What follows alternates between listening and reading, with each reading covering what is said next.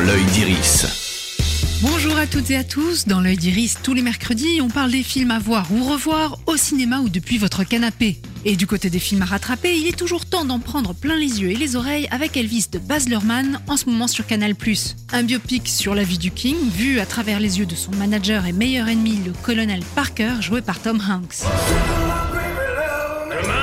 Toute l'Amérique ne parlera que d'Elvis Presley.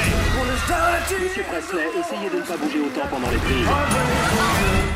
Si je peux pas bouger, je peux pas chanter. Que le réalisateur de Moulin Rouge ou Gatsby le Magnifique s'empare d'un tel sujet égage au minimum de grands spectacles et de tubes iconiques revisités ou non.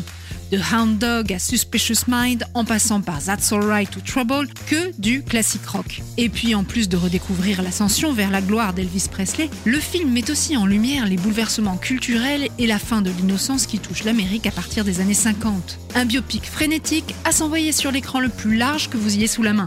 Direction Netflix maintenant pour un petit film d'enquête façon Cluedo. Glass Onion, une histoire à couteau tiré, la suite des aventures du détective Benoît Leblanc. Cette fois-ci, il se retrouve sur l'île d'un milliardaire pour participer à une murder party qui pourrait rapidement dégénérer. Vous vous attendiez à une énigme. Mais pour une personne sur cette île,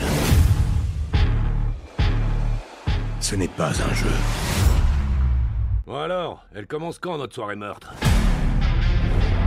Glass Onion, c'est le film idéal pour un week-end pluvieux. Son petit côté roman d'Agatha Christie, son casting de stars, Daniel Craig, Edward Norton, Janelle Monae, Dave Bautista, pour ne citer que, et une intrigue qui permet un milliard d'hypothèses, que demander de plus? Et si vous avez raté le premier opus lors de sa sortie en salle, vous pouvez aussi vous faire un double feature à couteau tiré, Glass Onion. Ils sont actuellement sur Netflix et franchement, les deux valent le coup pour une soirée détente. Dans l'œil d'Iris, c'est fini pour aujourd'hui. Rendez-vous mercredi prochain pour d'autres conseils ciné. Oui, FM.